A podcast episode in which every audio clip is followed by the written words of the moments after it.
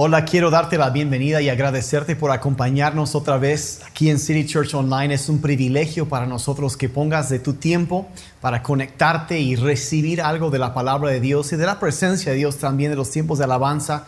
Todo eso, nosotros alabamos a Dios y Él también derrama su presencia en nuestras vidas. Entonces, te quiero agradecer por tomar ese paso de conectarte con Dios, de llenarte de su palabra y que Él sea una parte de tu vida. Es, es lo mejor que puede haber en esta vida. Yo quiero hoy hablar algo de para los matrimonios. Eh, honestamente, eso es una plática que di hace algunas semanas con el grupo de hombres aquí de City Church. Pero varias personas me dijeron después, deberías compartir eso con toda la congregación.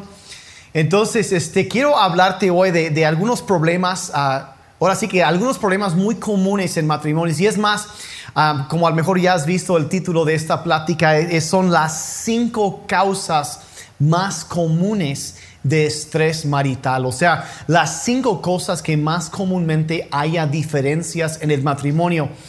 Y ah, yo he notado ah, a través del tiempo, mi esposa y yo en, unas semanas más vamos a cumplir 20 años de matrimonio, uh, y hemos notado que todo matrimonio tiene sus desafíos. pero muy pocos de los desafíos realmente son nuevos, son diferentes.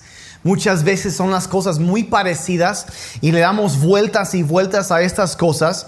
Ah, y en general son las mismas áreas de tensión ah, con las cuales parejas durante generaciones han batallado. Entonces, y, yo puedo honestamente decir, pues Mari y yo también hemos tenido nuestras diferencias y en los casi 20 años de matrimonio que llevamos, honestamente casi todos han tenido que ver con una de esas cinco. Entonces, yo quiero mencionar entonces cinco áreas ah, de estrés para matrimonios y lo que voy a hacer, no solo voy a señalar qué es la situación, voy a hablar de cuál es el área, ah, después voy a hablar de las causas y luego también voy a dar un tip muy sencillo basado en la palabra de Dios que tú puedes implementar de manera inmediata y ver un cambio en tu matrimonio, siguiendo el consejo de la palabra de Dios.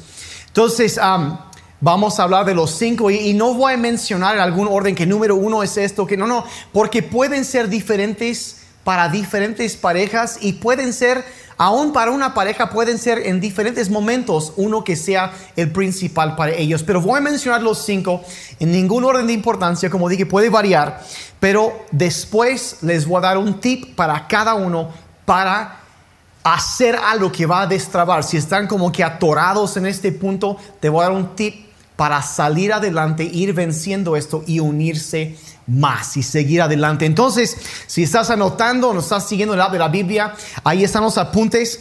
Entonces, lo primero que quiero mencionar ahorita de los cinco causas de estrés marital, los más comunes, es esto. Lo primero que quiero mencionar es esto con los desacuerdos sobre cómo criar a los hijos las diferencias en cuanto a la crianza de los hijos. Ahora, la razón por esto hay que recordar. Que, que venimos siempre de familias que son completamente diferentes. Aconsejamos cuando hablamos con los solteros, mira, una persona que tenga un trasfondo similar, parecido a lo tuyo, porque las similitudes es como dinero en el banco, pero diferencias son como retiros de esa cuenta. Y no quieres quedarte en bancarrota, pero aquí está la fría y cruel realidad, ¿no? Que toda familia es diferente. Tu familia es diferente que la familia de tu cónyuge. Y por esa razón lo que es normal para ti no es normal para él o para ella. Hay diferencias, hay muchas diferencias y hay que entender eso, que lo normal para uno no va a ser normal para el otro. Y a raíz de eso, como resultado, van a tener perspectivas diferentes acerca de la crianza de los hijos. Entonces el tip que te quiero dar es lo siguiente. Voy a agarrar pirateada una frase que se ha oído unas cuantas veces aquí en Oaxaca. Y ese es el tip que tengo para ti en cuanto a, la crianza de los hijos. Y es esto. Los padres unidos jamás serán vencidos. Eso es, tienes que ponerte de acuerdo. Yo sé que fusilamos la frase y lo tomamos prestado, pero bueno, lo, creo que lo usamos bien para eso. Los padres unidos jamás serán vencidos. Y, y lo que significa eso es que necesitas sentarte a platicar con tu esposa, con tu esposo, pónganse de acuerdo antes de actuar. Y aquí la clave es que debes establecer las metas antes que los métodos. Establece las metas hacia dónde quieres llegar y luego pónganse de acuerdo a cómo llegar ahí. Y ahí tómanse, tómanse en cuenta, capta la visión de tu esposa, de tu esposo, a dónde quieren llegar y se van a dar cuenta que la meta va a ser muy parecido. Donde va a haber diferencias es en cómo lograr eso. Pero una vez que definen, queremos llegar a esto, bueno, escogemos cuál camino vamos a usar para llegar a ese lugar.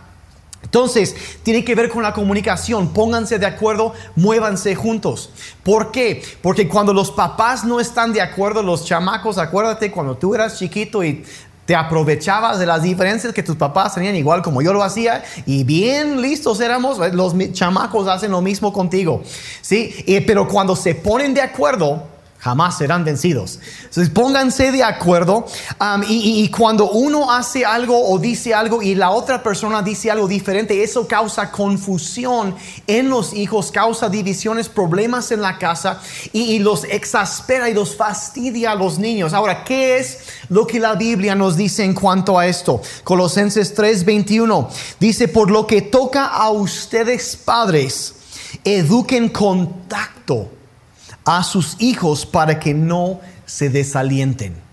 Para que ellos no estén diciendo, ah, es que mamá dijo esto y ahora papá dice esto y no. No, para que no se desanimen, pónganse ustedes de acuerdo, platiquen, establezcan la meta antes que los métodos y muévanse juntos. Eso inmediatamente va a traer un descanso y el tacto que este verso menciona lo consigues poniéndote de acuerdo con tu pareja, con tu cónyuge.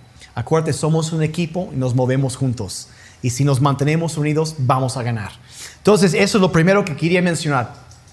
Otro, otro factor o causa de estrés muy común ah, son las discusiones por el dinero. y, puse esto en, segundo lugar por una razón, porque ahorita estadísticamente, ah, ahora sí, ah, las discusiones o las peleas por el dinero Ah, son el segundo factor más común de divorcio después de la infidelidad. Esto es importantísimo. en la mayoría de las relaciones tiene, tiende a haber una persona que gasta más y una que ahorra más. Y hay que ponerse de acuerdo. Y, cuando nos damos cuenta que ah, alrededor de 80% de los matrimonios viven de quincena en quincena, no tienen ahorros, Um, un cambio puede afectar, eso genera un ambiente de estrés uh, en sus vidas y muchas veces um, afecta muchas áreas del matrimonio. Entonces, el tip que te quiero dar en cuanto a esto es simplemente esto, lucha por tu matrimonio, no por el dinero. Pelea por tu matrimonio, no por el dinero no permitas que el dinero acabe con tu matrimonio. O dijeras tú la falta de... No, pero es, tiene que ver con la comunicación alrededor de esto. Ahora, hay muchas cosas que se puede decir, pero yo te quiero dar un tip de algo que mi esposa y yo hemos practicado desde casi desde que nos, nos casamos, que nos ha funcionado de maravilla. y es lo que se llama en la Biblia el principio de la sumisión mutua. Y eso lo encontramos en Efesios 5, verso 21. Se acordarán, hace algunas semanas hablé de, de, cómo implementar que en Efesios 5 hay muchos tips que pueden revolucionar tu vida si los pones en práctica en cuanto al matrimonio y la familia. Este es uno de ellos. Efesios 5, 21 dice, cultiven entre ustedes la mutua sumisión en el temor de Dios. Otra versión dice, sométanse unos a otros. Hay quienes dicen, no, la mujer se somete, y dice, pero en general nos vamos a someter uno al otro y nos vamos a hacer lo que sea necesario para llevarnos bien y seguir adelante.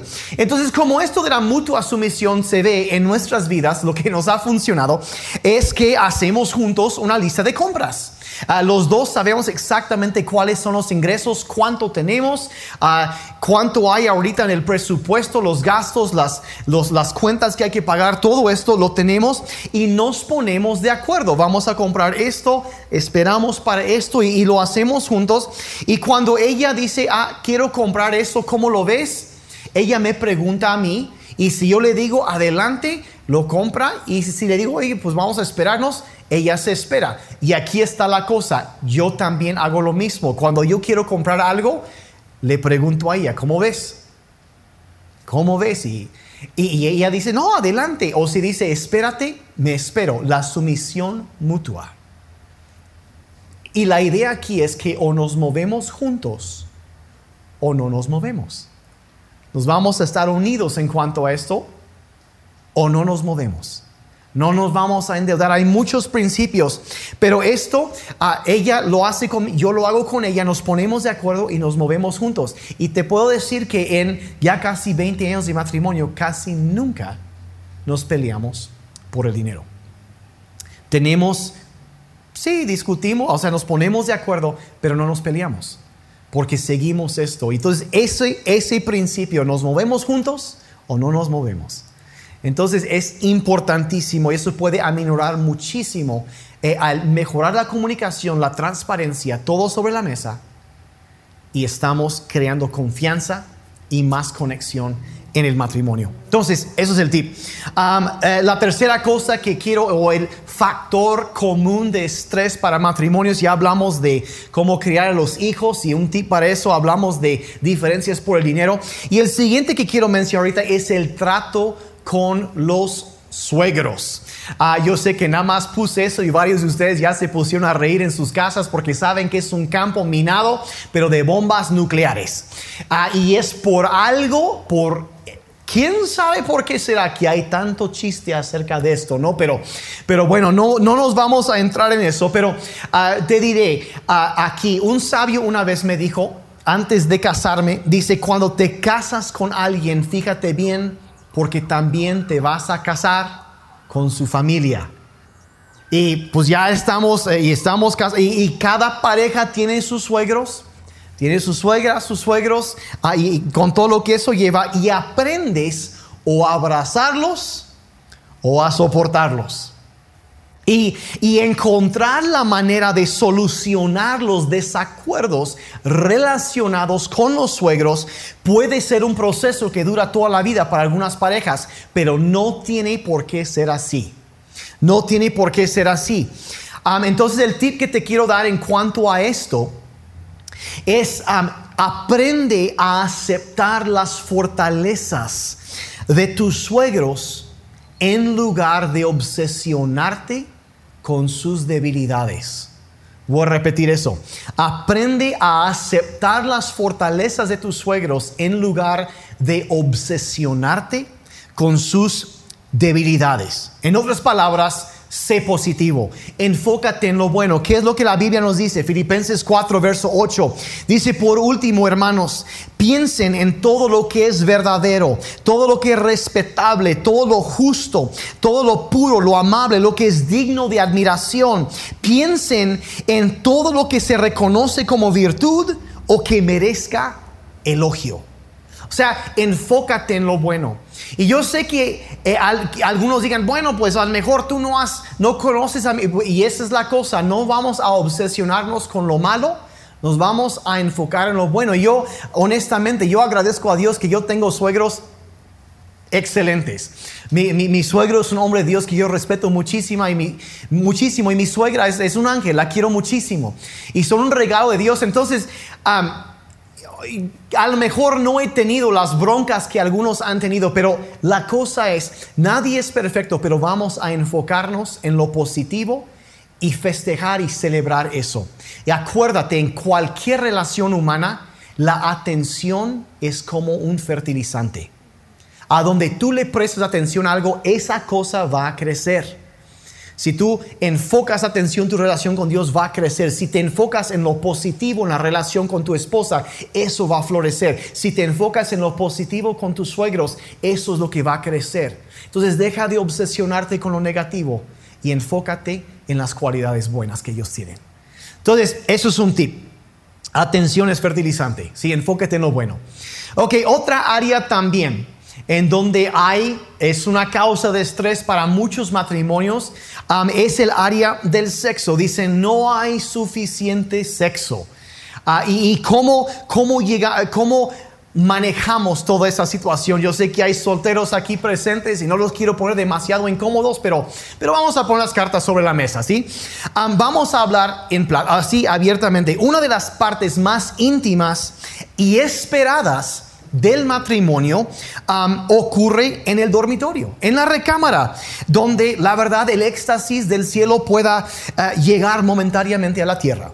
Uh, y es uh, lo mejor que puede suceder en la vida y debes saber que Dios no está en contra del sexo, Dios inventó el sexo y después de inventarlo dijo que es muy bueno, eso es la perspectiva bíblica del sexo y debes saber que dentro del matrimonio es un regalo de Dios. Es algo que puede llenar tu vida de calidez, a satisfacer, es, de, lo mejor que Dios nos ha dado. Fuera del matrimonio causa todo un montón de problemas.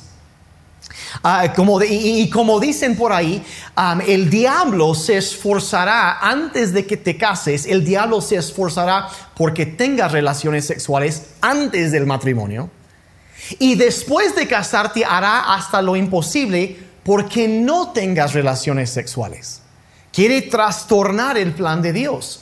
Pero Dios, el deseo de Dios es que tengas mucho y buen sexo en el matrimonio. Es lo que Dios quiere para ti. Ahora, ah, lamentablemente para muchas parejas, el sexo es mucho menos que eso.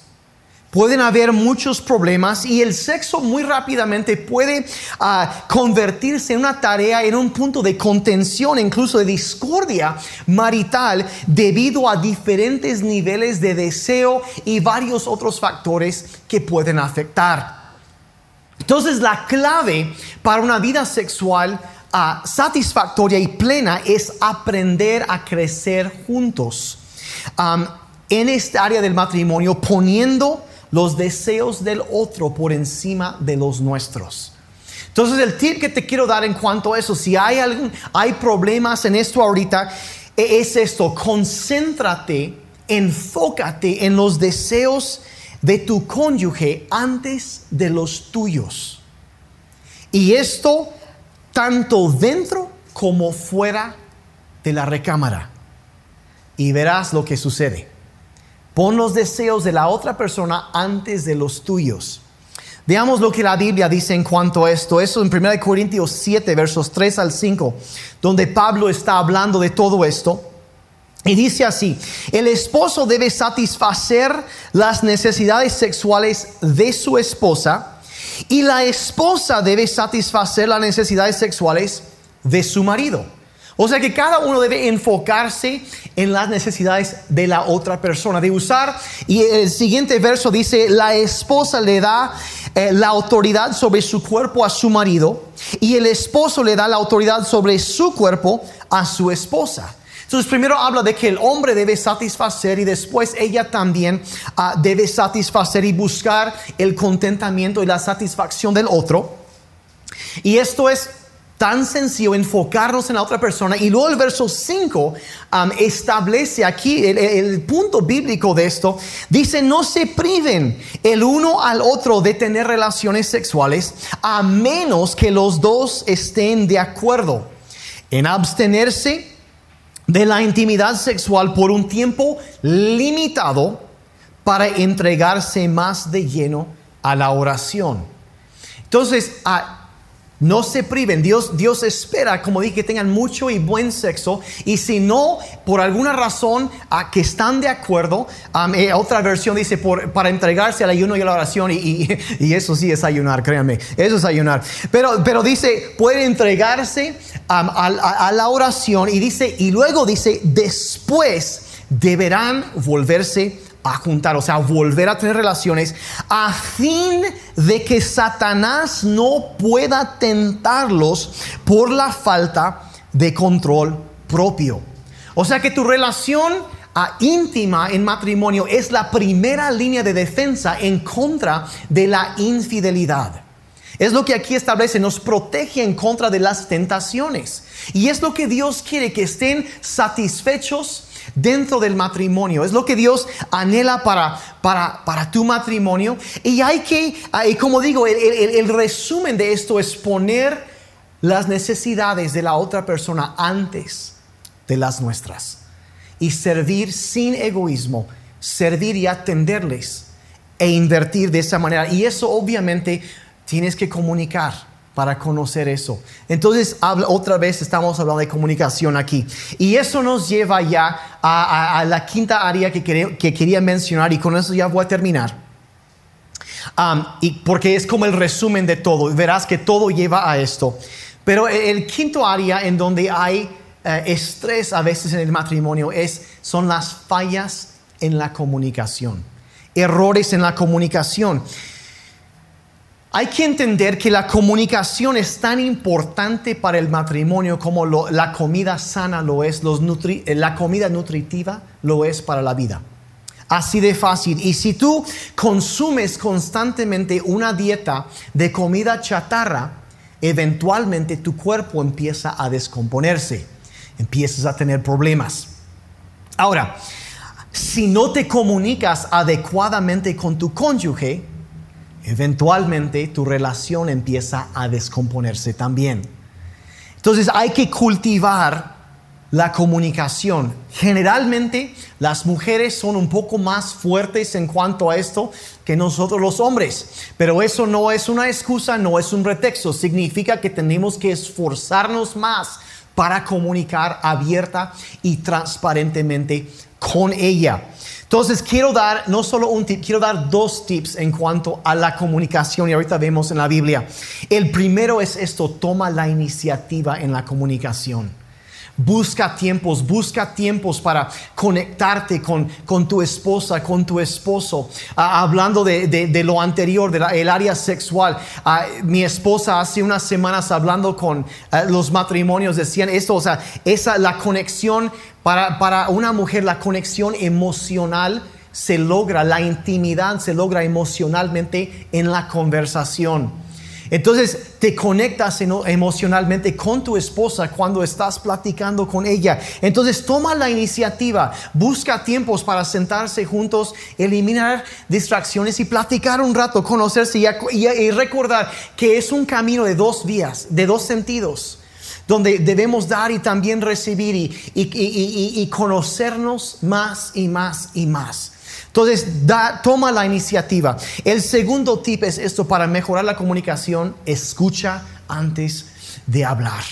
Escucha, escucha con cuidado. Y hay un principio en Filipenses 2, verso 4, donde dice lo siguiente, dice, cada uno debe velar no solo por sus propios intereses, sino también por los intereses de los demás. Ahora, eso me hace eco a, lo que Jesús dijo, que amarás a tu prójimo como a ti mismo. O sea que cuando Pablo dice que debes velar por tus intereses, pero también, o no solo por los tuyos, sino también por los intereses de los demás. Debes comunicar tus expectativas, debes eh, poder decirle a tu esposa qué es lo que te gusta, qué es lo que no te gusta, todo eso, pero también debes velar por los intereses de tu cónyuge. Y ahora, ¿cómo vas a conocer esos intereses si no has escuchado? Y cuando te eh, oyes, ¿qué es lo que más te gusta? ¿Cómo puedo ayudarte en eso? Cuando empiezas a decir, es que me gustaría ver eso, me gustaría esto. Y tú empiezas a oír eso, lo vas conociendo y de ahí lo adoptas y ahora tú puedes velar por los intereses de tu cónyuge. Puedes hacer algo por cuidarlos, por atenderlos, por amarlos a ellos en la manera que ellos ah, sienten esa necesidad. Eso se logra con comunicación. Ahora, ¿cómo puedes conocer los intereses si no escuchas? Entonces hay que escuchar, tanto hombres como mujeres, los vamos a conocer escuchando a la otra persona, eliminando distracciones y enfocándonos en ellos. Entonces, eh, son esos cinco. Eh, las, diferencias en cuanto a la crianza de los hijos, discusiones por el dinero, eh, cómo tratar con los suegros, la, comunicación en torno a la relación sexual y también fallas en la comunicación. Ahora yo me imagino que si en estos tiempos de cuarentena que hemos estado un poco más encerrados y ha habido más cercanía, me imagino que si has tenido algún problema, ha sido una de esas áreas. Casi seguro. Casi seguro que ha sido y, y, hay, y puede que sea diferente para diferentes parejas, pero ahí va algo que puedes hacer para cambiarlo. Y para ir terminando este tiempo, yo quiero orar por ti. Quiero orar por tu matrimonio. A lo mejor quizá estás casado, quizá Quizá eres soltero, no te has casado, te asustaste un poco ahorita, pero bueno, te vas aprendiendo estas cosas, tienes el radar bien prendido. Ah, y, y, o, si tienes problemas muy fuertes, bueno, no sé cuál sea la situación, pero yo quiero orar por ti ahí en tu lugar. Entonces quizá si estás sentado junto a tu esposo, tu esposa, tómale de la mano. Yo quiero orar por ustedes. Y si tú eres un soltero, pues ahí, en las, ahí Señor, heme aquí, Señor, envíamela a mí, ¿no? Eh, algo así, yo no sé, pero quiero orar por ti, que Dios te vaya preparando y que vaya produciendo el fruto de su espíritu en tu vida, porque eso es lo que va a producir un matrimonio duradero.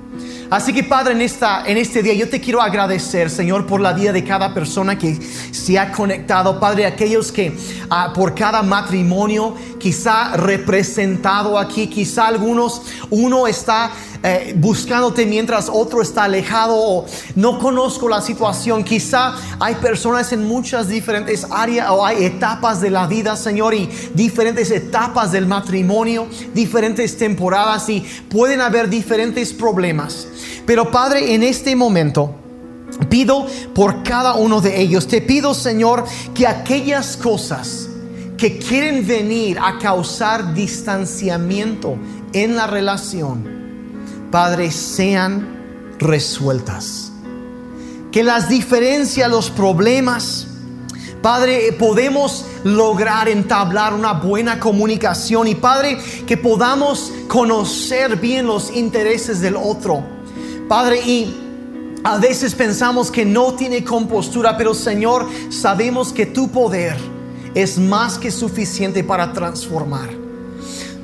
Así que Señor, venimos ante ti. Te pedimos en primer lugar, antes de cambiar a nuestro cónyuge, Padre, te pedimos que los frutos de tu Espíritu Santo sean manifestados en nuestras vidas. Padre, ayúdame a mí a ser un mejor esposo. Ayúdame a mí a amar mejor, a comunicarme mejor, a, ser bondadoso, a ser humilde, a, tener paz, a tener amor. Señor, desarrolla, cultiva el dominio propio. Padre, todos los frutos de tu Espíritu en nuestras vidas te pedimos. Padre, yo pido también por acuerdos en sus matrimonios. Pido que si en esas áreas o quizá algo más, más específico, Padre, si ha habido diferencias, yo te pido que traigas, Señor, un paso de acción que pueden tomar que ayudará a destrabar la situación y empezar a traer resolución y sanidad a su relación, Señor. Que podamos vernos como un equipo y entender que juntos somos más fuertes.